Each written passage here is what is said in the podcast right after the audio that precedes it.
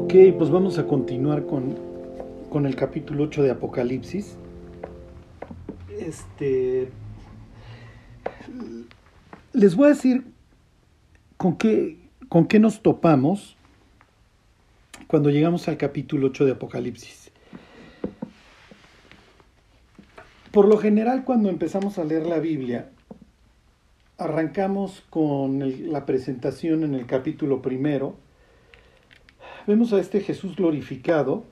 Ok, hasta ahí pues, no hay tanto problema. Los mensajes a las siete iglesias, eh, ¿cómo les diré? Relativamente, pues sí, hace sentido. Hay unas que están bien, hay unas que están mal. Luego tenemos este acceso, acceso al consejo. No lo vemos como tal, sino está bien, estoy viendo ok, una escena bastante extraña en el cielo, me queda claro que es el cielo.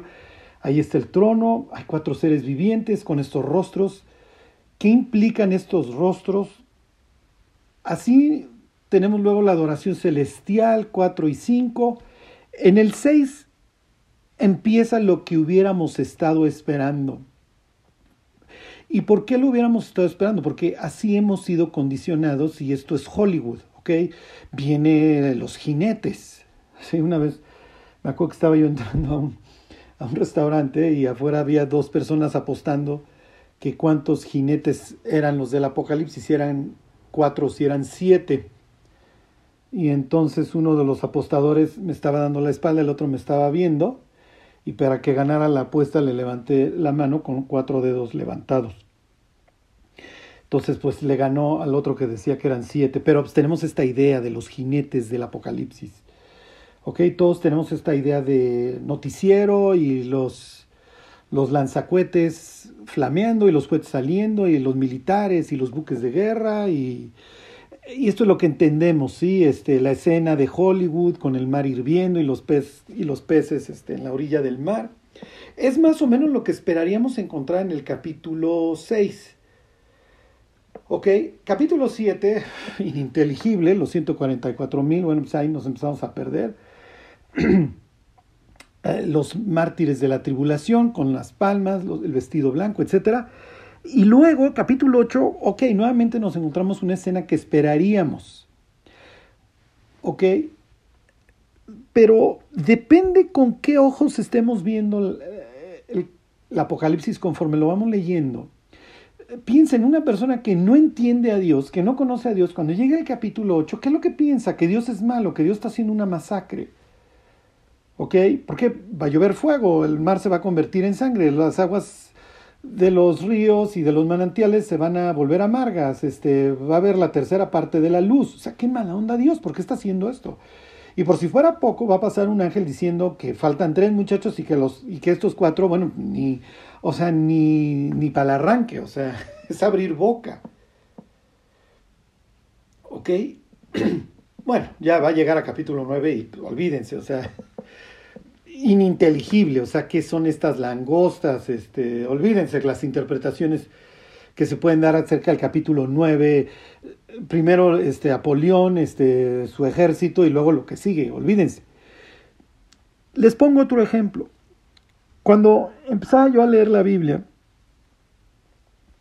eh, era yo un lector ávido, y miren, aquí abro el paréntesis, nos tenemos que hacer los cristianos el hábito de la lectura, o sea, la lectura de la Biblia debe ser tanto como como, duermo, ok, leo. Que no, no, no, no puede existir el cristiano que no lee la Biblia, no, no, no, no, es una contradicción en términos. Ok, esto es parte de nuestra vida. Si Dios habló y guió a personas a escribir las líneas que tenemos en la Biblia, bueno, pues creo que nos deberían de interesar más que la serie. ¿Ok?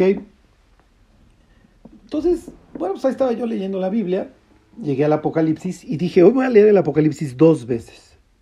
Tomé una pluma roja para ir subrayando los juicios y la Biblia quedó toda, toda, ¿cómo les diré este? Con, pues se veía bastante dramático el Apocalipsis porque la pluma atómica roja que, con la que estaba subrayando chorreaba. Dan de cuenta que esto parecía que había sangre por todos lados. Y claro, pues en el capítulo 8 pues fui subraye y subraye, pues, obviamente juicio tras juicio. Ok, tomen en cuenta esta expresión en el capítulo 8, estas palabras en donde dice tal cual que los ángeles que tenían las siete trompetas se dispusieron a tocarlas. O sea, ¿qué está diciendo? Está haciendo, está haciendo un título, está haciendo un preámbulo, está... Eh, en, pocas palabras, en traducción, tío Charlie, es tápense los oídos. O sea, va a tronar esto. Y, y esto acaba muy, muy mal. Ok. ¿Cuál es, o sea, cuál es el punto? Pues Dios piensa, perdón, la gente piensa cuando lee esos pasajes que, pues, que este es un libro ridículo, que este es un libro mala onda, que si Dios realmente existe y, va a hacer esto, pues qué malo es. ¿Ok? ¿Por qué? Porque no tiene todo el fondo de la historia. Y además, claro, el ser humano pues, siempre parte de la base que pues, él está bien y Dios está mal. Entonces, pues peor.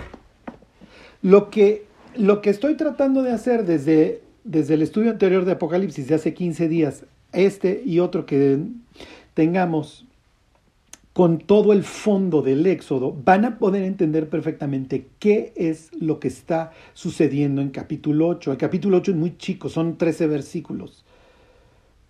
¿Ok? Pero está lleno de contenido y obviamente está haciendo referencia, ¿ok? Constantemente al Éxodo. ¿Ok? Pues tenemos casi plagas bastante similares en los, por lo general las siete trompetas, pero algunas con un giro bastante extraño, como lo veremos en las langostas o pseudo langostas del capítulo 9. No, no son grillos que se van a ir comiendo los plantíos. ¿eh? Bueno, este, ahí sí, olvídense.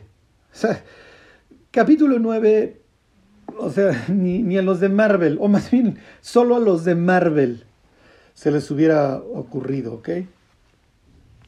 Tienes que tener esta visión sobrenatural para y quitar quitar esta idea de que Dios no existe para y la batalla de con los principados y etcétera no existe.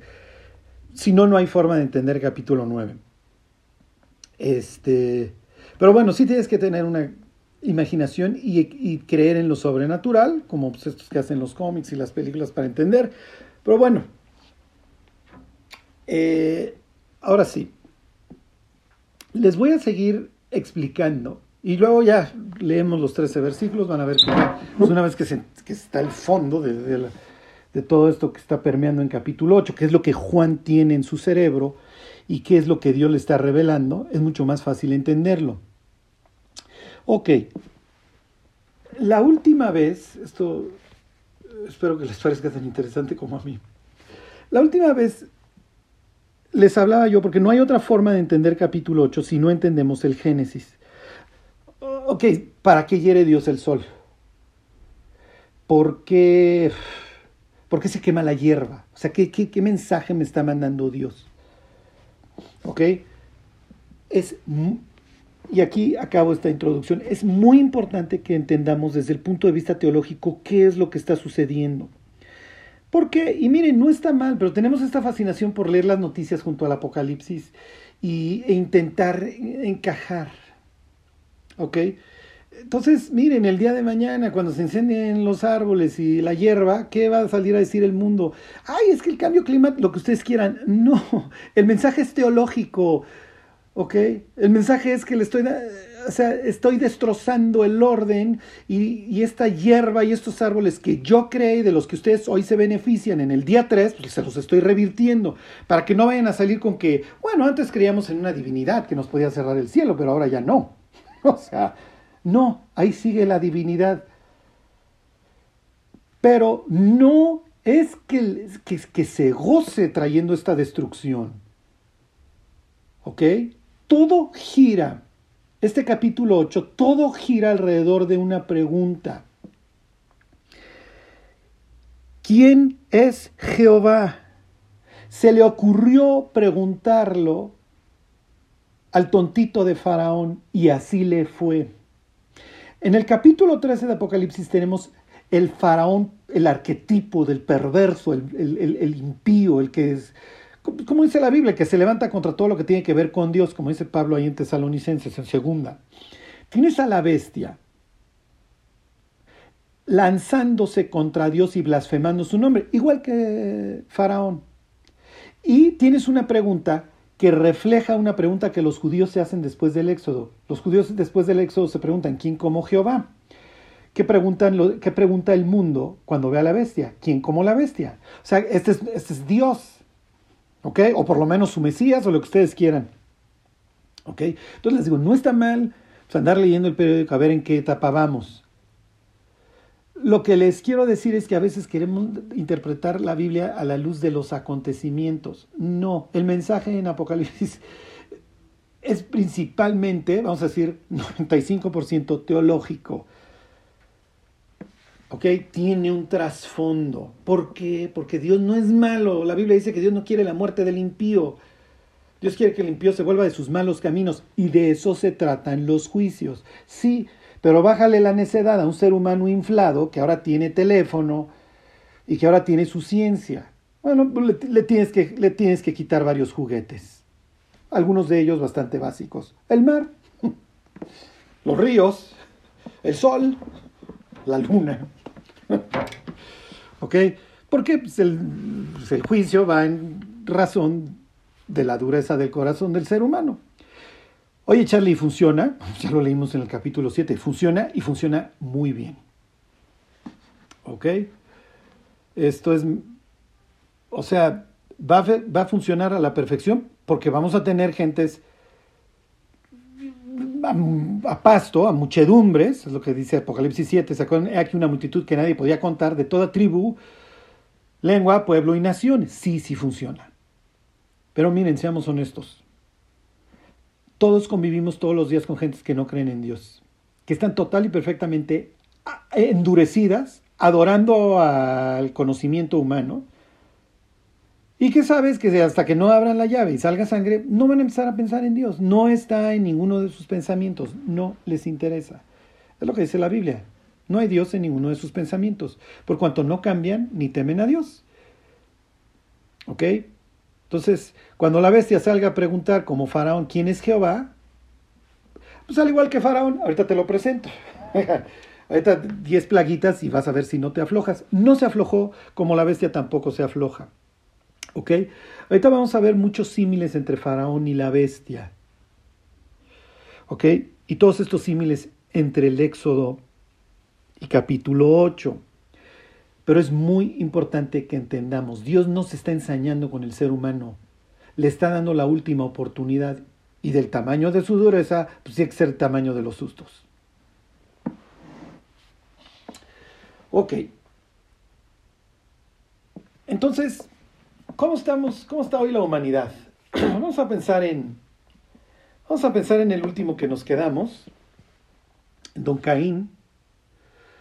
Caín sale de la presencia de Dios, sale de delante de Dios, ¿se acuerdan? Abandona la presencia de Dios. Eh, esto es trágico.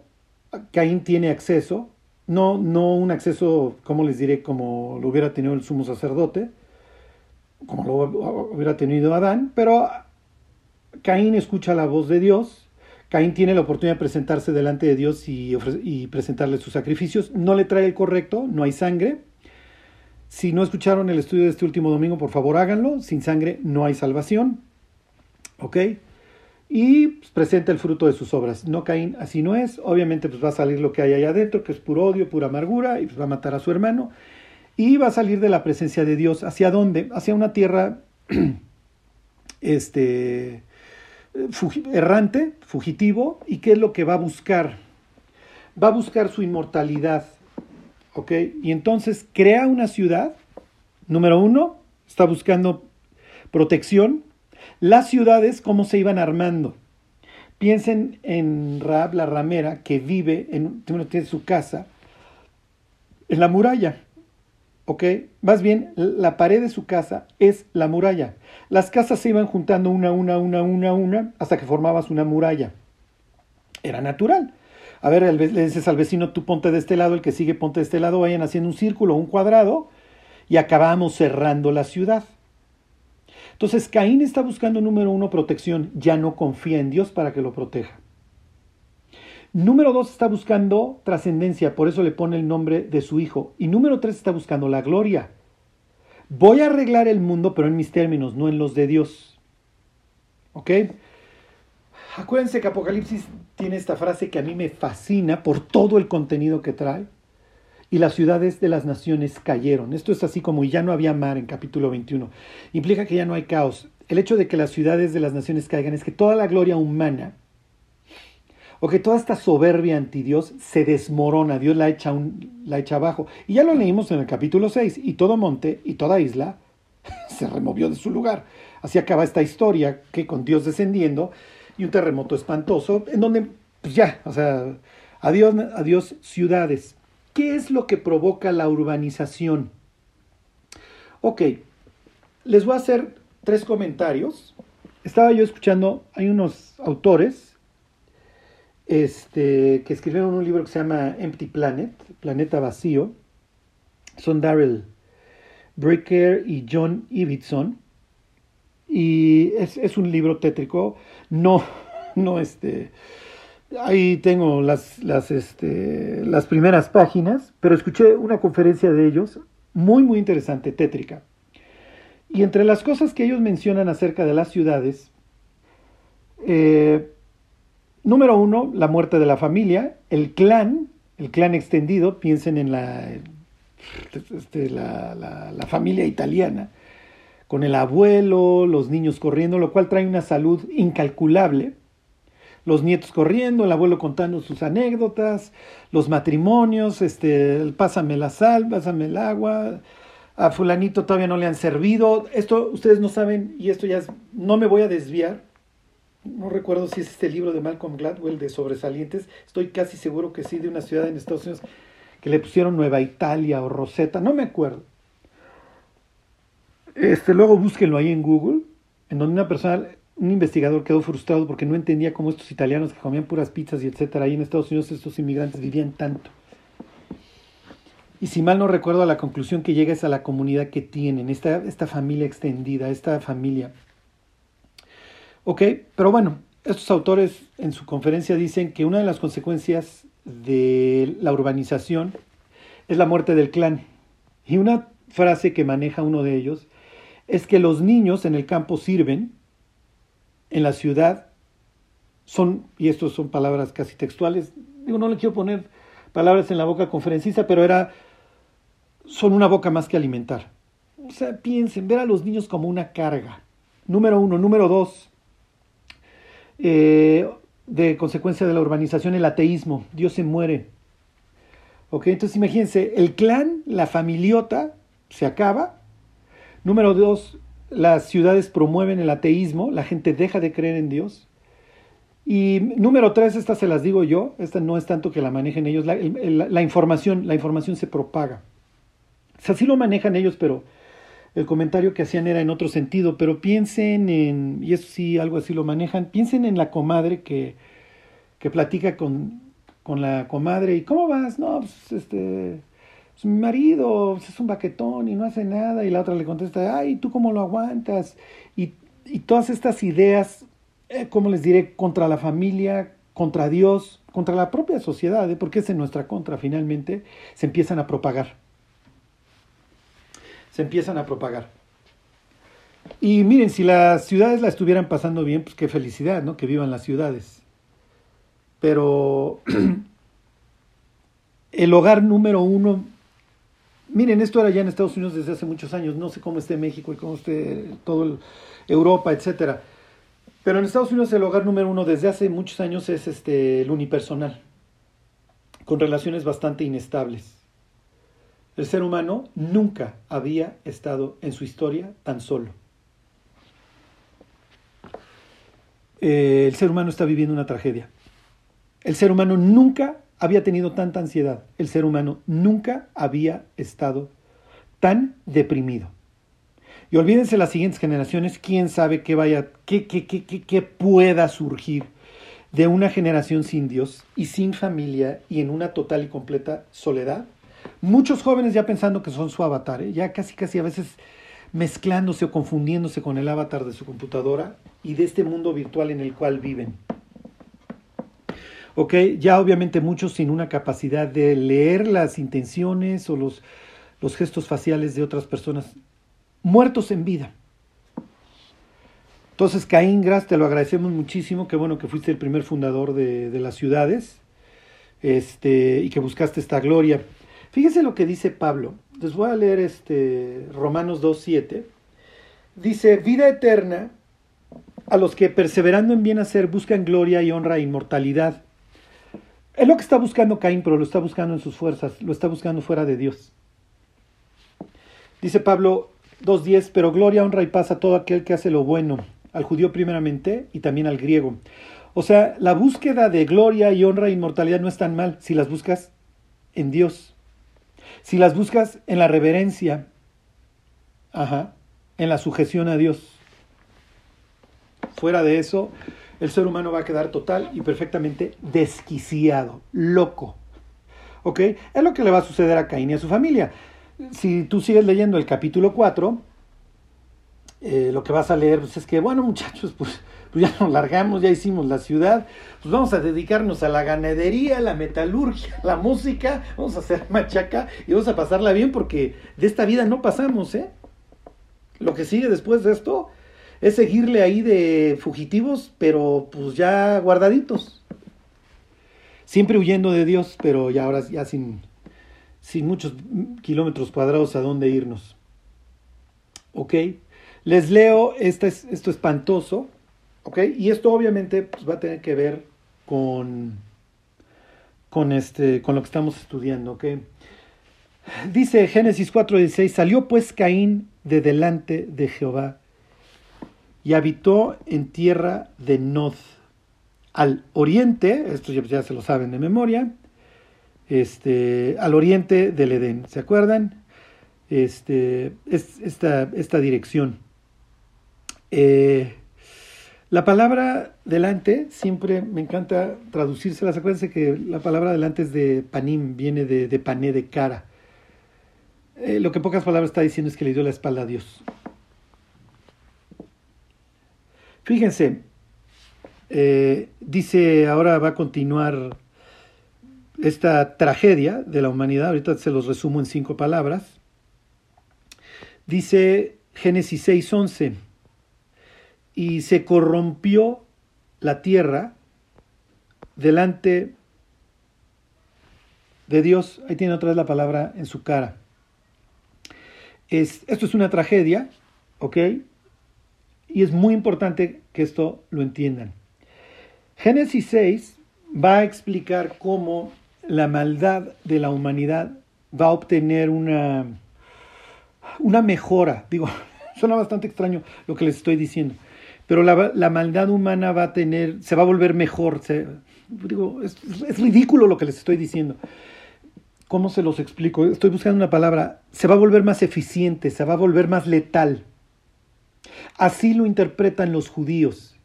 Los ángeles traspasan su morada, así lo interpretaría el Nuevo Testamento, este, traspasan el lindero, tienen este, esta reproducción con, con las mujeres, ¿ok? Y la humanidad se va a pervertir por completo. ¿Cómo? Delante de Dios, en su cara. Este es el ambiente de Apocalipsis, ¿ok?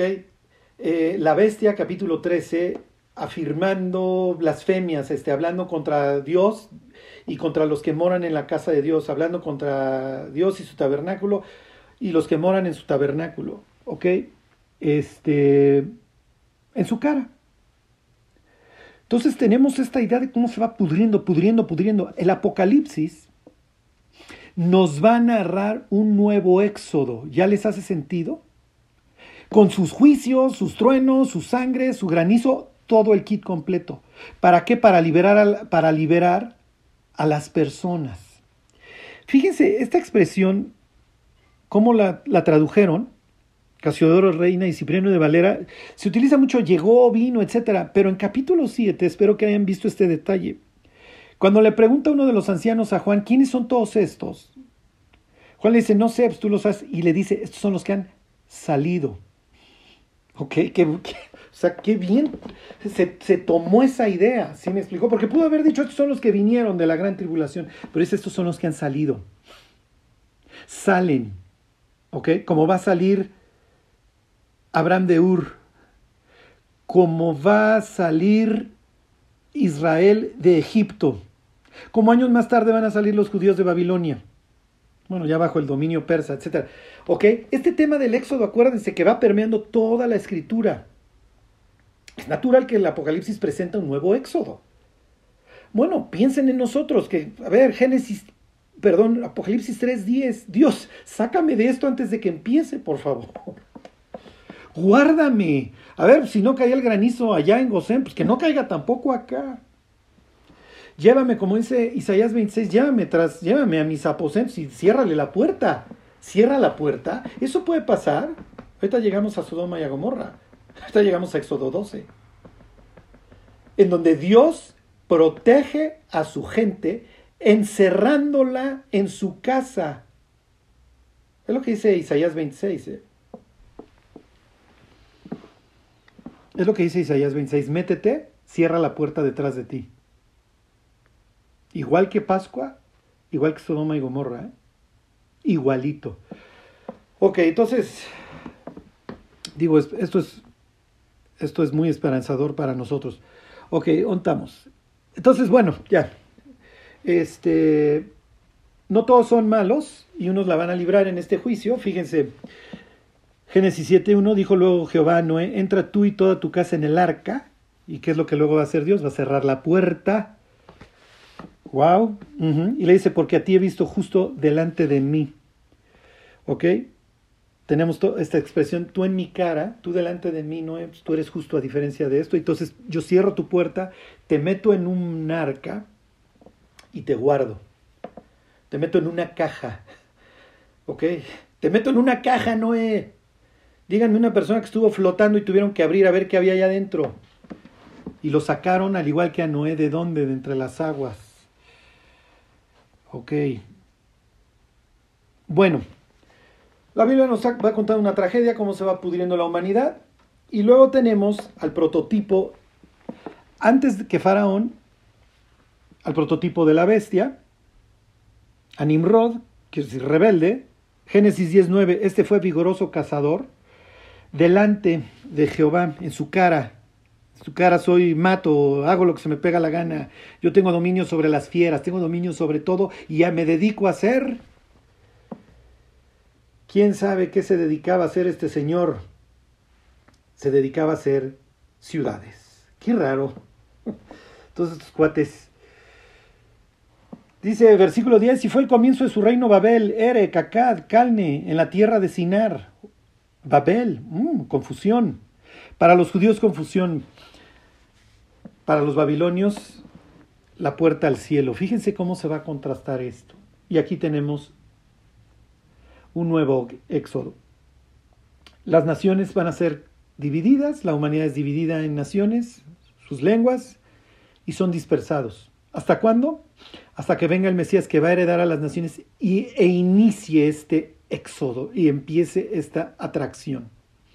Por eso es que en Hechos, capítulo 2, tienes gentes de muchas partes, porque Dios está recuperando a las naciones. Evangeliza, se convierte en dice Hechos 2 como tres mil personas. Esto es una referencia también al Éxodo, ahorita no me clavo en eso. y que se disperse el Evangelio para todas las naciones, que se disperse al mundo. Y además, si le buscan naciones en Hechos 2 y le buscan aquí en Génesis 10, van a ver las coincidencias. Ok, hasta aquí espero que hayamos entendido esta idea de, cómo la humanidad se fue pudriendo, pudriendo, pudriendo. Y hay maldición, maldición, maldición. En cinco, ¿cómo les diré? En cinco palabras, en cinco veces maldición, maldición, maldito, se puede resumir esta historia de la humanidad del Génesis 3 al 11. Se los leo. Génesis 3:17, y al hombre dijo, por cuanto obedeciste la voz de tu mujer y comiste del árbol que te mandé diciendo, no comerás de él, maldita será la tierra por tu causa. Ojo, Adán y Eva no son maldecidos. Versículo 14, 3:14, Jehová Dios dijo a la serpiente, por cuanto tú hiciste, maldita serás entre todas las bestias, etcétera, etcétera. Ahora sí, Caín 4:11, maldito seas tú de la tierra que abrió su boca para recibir de tu mano la sangre de tu hermano. En el capítulo 8 de Apocalipsis, va a estar lloviendo, entre otras cosas, sangre. Déjenme ver si no se los estoy inventando. Este.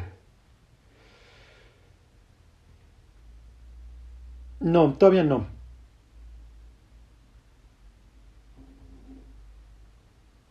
Vamos a tener granizo y fuego, ¿no? Sí, 8, 7. El primer ángel tocó la trompeta y hubo granizo y fuego y mezclados con sangre. Ok. ¿Qué mensaje está mandando Dios cuando cae la sangre? Digo, si no, iba a venir en el mar y en los ríos, ¿eh? no se preocupen.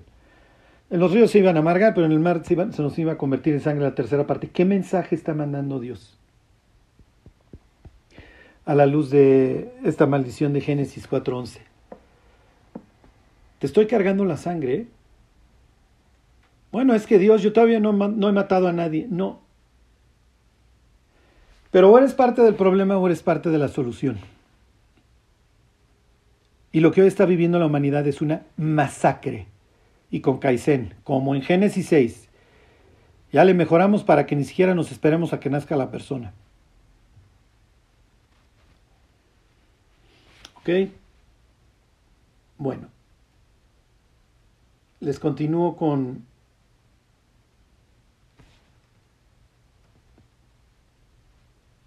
las maldiciones. Dice Génesis 5:29, llamó su nombre Noé diciendo, este nos aliviará de nuestras obras y del trabajo de nuestras manos a causa de la tierra que Jehová maldijo. ¿Por qué le estoy haciendo énfasis en esto? Ahorita van a ver. Génesis 9:25, y dijo, maldito sea Canaán, siervo de siervos será a sus hermanos, después de toda esta escena en donde quién sabe qué pasó con Noé o con su esposa, o lo que haya tenido que suceder. Pero bueno, tenemos esta idea de maldición, maldición, maldición. Contrasten esto con Génesis capítulo 12.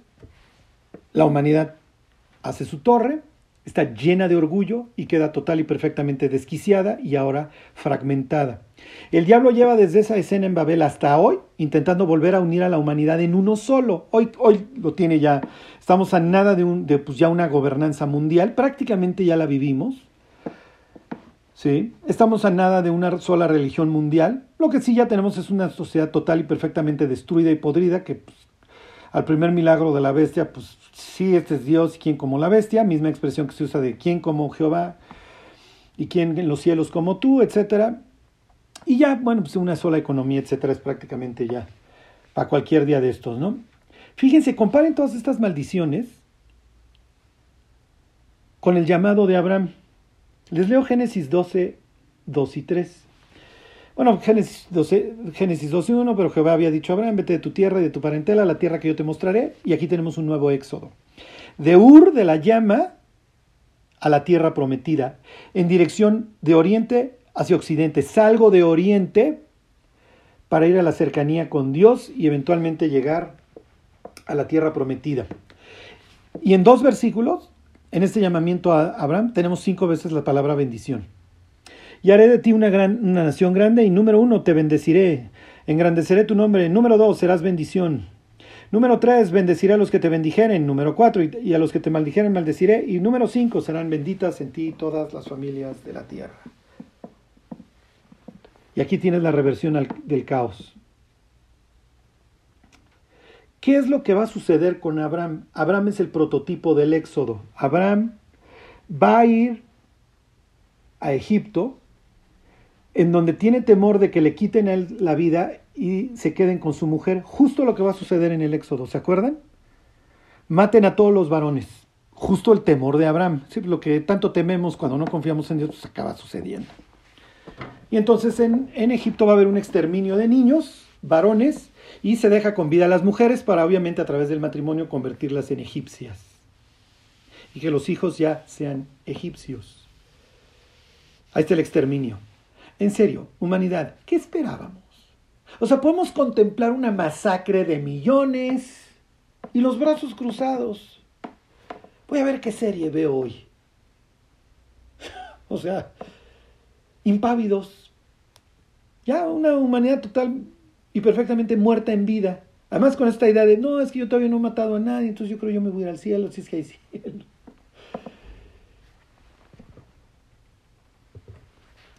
Ok.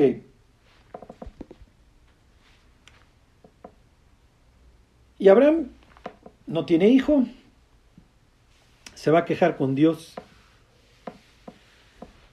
Y se acuerdan, capítulo 15, le dice Dios, yo te voy a dar una descendencia, quiero que vayas y partas estos animales y quiero que hagas lo que para ellos se llamaba un camino de sangre. ¿Ok? Este camino de sangre se los voy a explicar el siguiente domingo al explicarles estas palabras de la, sangre de tu pacto, ya con un poquito de más lujo de detalle en qué consistía el pacto, etcétera, cómo se hacía. Eh, lo que quiero que sepan es que así se firmaban los contratos, partías animales y los contratantes se cruzaban y se manchaban los pies y la ropa de sangre. Y entonces hacían juramentos a muerte y pues, obviamente volteándose a ver la sangre que iba a ser derramada. Lo importante es que sepan que van a caer tinieblas y Abraham empieza a tener miedo. Y entonces viene la predicción, la profecía del Éxodo, tu pueblo va a ser esclavo y lo van a maltratar en tierra extranjera. Y cuando, vayan leyendo estas historias relacionadas en el Génesis con Egipto, vean que la palabra siempre es descendió, Jacob va a descender a Egipto. Ok, José, ¿cómo va a descender José a Egipto? Bueno, pues con unos cuates que se dedican a vender mirra, porque Egipto eh, se asocia para los antiguos con la muerte. Les fascina, tienen su libro de los muertos, tienen sus féretros, tienen su embalsamiento, em, bueno, su forma de embalsamar, etc. Por eso luego los judíos se van a quejar y que no había sepulcros, están hablando de forma este, sarcástica contra Moisés, no había sepulcros en Egipto, casi casi es lo que más había. Estos están fascinados y aterrados y viven toda su vida gira alrededor del Valle de los Muertos y la muerte y todo esto, ¿sí? Bueno, no me hagan mucho caso del Valle de los Muertos, pero esta es la idea. ¿sí? Eh, la, muerte asociada con Egipto. Pero es que se dice que se desciende a Egipto. Abraham va a descender a Egipto. ¿Ok? El regreso pues, es que va a subir, pues sí, ¿a dónde sube? A la tierra prometida. Ok. Y entonces le avisa. Y lo que ve ahí es luego una antorcha que va entre los animales que fueron divididos. Está entre otras cosas, y eso se los explico el domingo, condenando a Cristo a muerte al cruzar de esta manera a Dios. Abraham lo entiende hasta cierto punto, sí, sí lo entiende, y entiende que el único que se está obligando ahí es Dios, Él es el único que el pasaje cuenta que es el que cruza este charco de sangre. Entre paréntesis, los animales que corta te los vas a encontrar más adelante en Levítico. ¿Ok? Y entonces viene esta idea del éxodo. ¿Ok? La misma palabra que se utiliza ahí para que pasa Dios por los animales divididos, que pasa Dios por la muerte. Es la misma que se usa en el Salmo 136 cuando se habla de, de Dios, del perdón, este, de Dios dividiendo el mar rojo. Dice al que dividió el mar rojo en partes, porque para siempre es su misericordia. El pueblo de Dios va a pasar a través de la muerte. ¿Cómo llegan los mártires de la tribulación del capítulo 7 a la, a la presencia de Dios? A través de la muerte. ¿Cómo llegamos nosotros a la nueva vida? A través de la muerte. Porque habéis muerto, dice Pablo, y vuestra vida está escondida con Cristo en Dios cuando Cristo vuestra vida se manifieste. El cristiano es una nueva criatura, ha muerto, murió. Con Cristo, diría Pablo, estoy juntamente crucificado ya no vivo yo. Israel va a pasar al igual que pasa este fuego consumidor entre los animales divididos, va a pasar entre las aguas del mar, del caos, del abismo, va a pasar por ahí. Cuando Dios divida las aguas y salgan a una nueva vida y canten quién como Dios, y de ahí, ¿qué, qué van a hacer? Van a ascender, van a subir. Y ahí, como se lo había prometido Dios a Moisés, van a alabar a Dios. ¿Qué es lo que hacen los mártires de capítulo 7?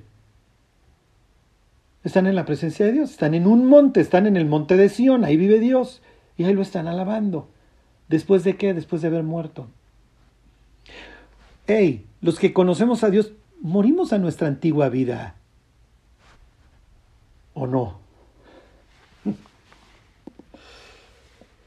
Tuvimos esta urgencia de salir de Egipto, estaban muriendo nuestros hijos. Quiero decirle a todos los cristianos que me están escuchando y que son papás,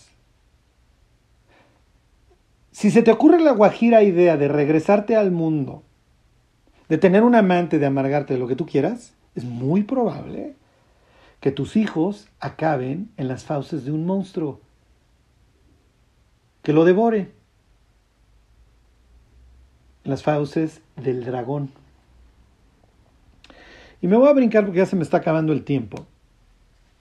A Faraón se le va a asociar en el libro de Ezequiel con un dragón. Y Faraón se está bañando, está ahí en su su, su, su, su pues su nadada diaria ahí en lo que más es su gloria, en sus recursos, en el Nilo. ¿Y qué es lo que va a hacer Dios? A ver, Moisés, te ordeno que golpees las aguas y que se conviertan en sangre. Y entonces tienes ahí una especie de dragón en donde mis hijos murieron y en donde está el charco de sangre y él sale de ahí, de esta muerte. Ajá. ¿Por qué? Bueno, pues se quedaron. Los judíos, por lo que ustedes gusten y manden, ¿eh? Los judíos se quedaron en Egipto. Oye, sí, Charlie, pero es que se tenía que llegar a su colmo la maldad del amorreo, sí, pues para saber cuándo era eso. Pues yo creo que hasta los 400 años, Charlie. ¿Lo sabían los judíos? Nunca les habrá pasado por la mente, oigan muchachos, esta no es nuestra tierra. Pero pues es que pues, los pastos aquí de Gosén están bien padres. Sí, pero vas a acabar trabajando en donde creen, en una ciudad.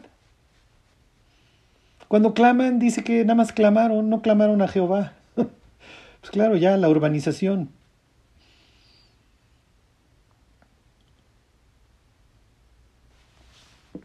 Fíjense.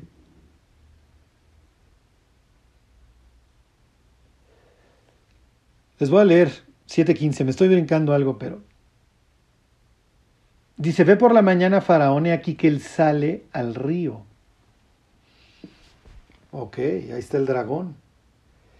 Está saliendo al río el dragón, imagínenselo ahí nadando, para que vean toda esta pues, no, sé cómo decir, toda esta riqueza que hay en la Biblia. Y que a veces, no sé, como no está el contexto tan, tan a la mano, este, se los leo, fíjense. Ezequiel 29.2, Hijo de hombre, pon tu rostro contra Faraón, rey de Egipto, y profetiza contra él contra todo Egipto. Hablas y di, así ha dicho Jehová que yo estoy contra ti. Faraón, rey de Egipto, el gran dragón que yace en medio de sus ríos el cual dijo, mío es el Nilo, pues yo lo hice. Yo pues pondré garfios en tus quijadas. Entonces ahora sí, ya con todo este cuadro completo, piensen en Faraón sumergido y Moisés viéndolo como realmente es, como un dragón. Había habido ya un pleito, ¿se acuerdan? Entre las culebras, entre las víboras. No, la palabra que usa el texto original es tanín. Entre monstruos. Entre monstruos, ¿ok? Entonces se convierte ahí en un monstruoide, lo de... Digo, habrá sido serpiente, ¿no? Pues para saber, tengo que estar en la escena. Pero no utiliza la palabra Nahasha y utiliza la palabra tanín. No me acuerdo si cada vez, pero por lo menos ahí sí, sí se menciona que la tanín de Moisés vence a la de Janes y Jambres. ¿Ok?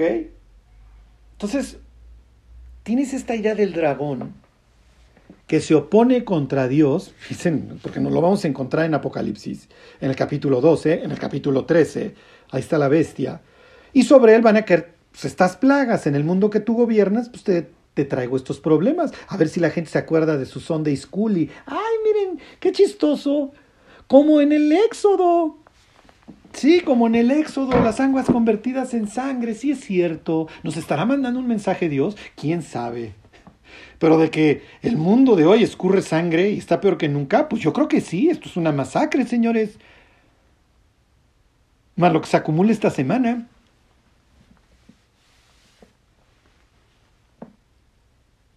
Ok, digo, entre paréntesis, me vino a la mente estos señores en su plática y en su libro. Hablan de un mundo vacío, ¿eh? No crean que vamos a pegarle a los 11 millones. Dicen que, si mal no recuerdo, a los 9 y de ahí la caída brutal hacia abajo. Pues el ser humano ya no se quiere reproducir. Pues ¿para qué? El ser humano reproducirse. Eso tenía que ver algo con la Biblia, ¿verdad, Charlie? Regreso a la moraleja, regreso a la idea original. Y ahorita terminamos, termino con esto. Soy cristiano y ya se me hace fácil, me entrego al pecado. Me voy a Egipto. Bueno, ya sabes dónde acaban tus hijos. Porque el día que con amante en mano, chupa en mano, lo que tú quieras, droga en mano, lo que tú quieras, le digas a tu hijo, es que tienes que creer en Dios, tu, papá tu hijo te va a decir, claro, papá, claro que voy a creer en Dios. Pues cómo no, pues mírate nomás. Y Faraón desde lejos levantará una ceja, un chasquido ahí, ni modo, uno más que ingiero. Piensen en países en donde el Evangelio corrió. Holanda, Alemania, Estados Unidos. Digo, si hay países que van a abrazar así a la bestia con, con amor, pues es muy probable, es muy probable que, pues ya saben. Digo, no, no hay, no se necesita mucha sabiduría, ¿no? ¿Qué es lo que va a seguir después de esta masacre? Que Faraón va a saber quién es Dios, como se va a enterar la bestia cuando esté en un lago de fuego. Entonces, bueno, ¿para qué, Charlie, me echaste todo este rollo de 47 minutos hasta ahorita? ¿Qué tiene que ver con capítulo 8? Todo el fondo del Éxodo. Muchos, ¿sí? Egipcios luego lo leemos en números. Digo, no, no, tampoco va a ser guau, gran compañía ahí en el libro de números, pero bueno. Pero muchos iban a salir de Egipto, y muchos iban a guardar a sus ganados, y muchos sí se van a empezar a cuidar, y muchos sí se van a convertir. Egipto e Israel, los dos van a saber quién es Jehová. Durante la tribulación, el mundo que hoy puede jactarse, sacar el pecho y la próxima semana les leo algunas citas para que vean cómo está el mundo blasfemando. El mundo hoy podrá decir, no, ya tenemos, vamos a habitar en las estrellas y ya también le vamos a dar en la torre a Marte, si es que anda por ahí, lo que ustedes gusten. Este. Pero el mundo se va a enterar quién es Jehová. Oye, Charlie, ¿lo hacen mal plan? No. Dios no quiere la muerte del impío. Dios quiere que las personas se conviertan. Ok, le seguimos la próxima semana. Dios va eventualmente, en su último juicio sobre Egipto, a ordenarle a su pueblo que se encierre, ¿ok? Y que ponga una señal de sangre. Eso se, algo se los empecé a comentar este domingo, todo lo que implicaba la Pascua. En esta casa creemos en la sangre del cordero. Y el hecho de que participemos de la Pascua implica protección, purificación, por eso le pusimos la sangre con el hisopo, y número tres, consagración. Si afuera de nuestra casa va a estar el versículo, va a estar el pececito, si vamos a salir de nuestra casa con una Biblia en la mano, si adentro de nuestra casa nos comimos al cordero con las hierbas amargas porque abominamos la esclavitud del mundo y lo asamos porque supimos que el cordero sufrió el infierno en nuestro lugar, la separación, la sed, las tinieblas, la soledad, Bueno, si vamos a andar con la sangre del cordero en el dintel de nuestro corazón, pues que se vea. Y con esto yo no les quiero decir que vayamos a ser perfectos, pero que sí tengamos esta urgencia de salir del mundo como la tuvieron esos paisanos esa noche. Que no nos dé tiempo, por así decirlo, de que se fermente el pan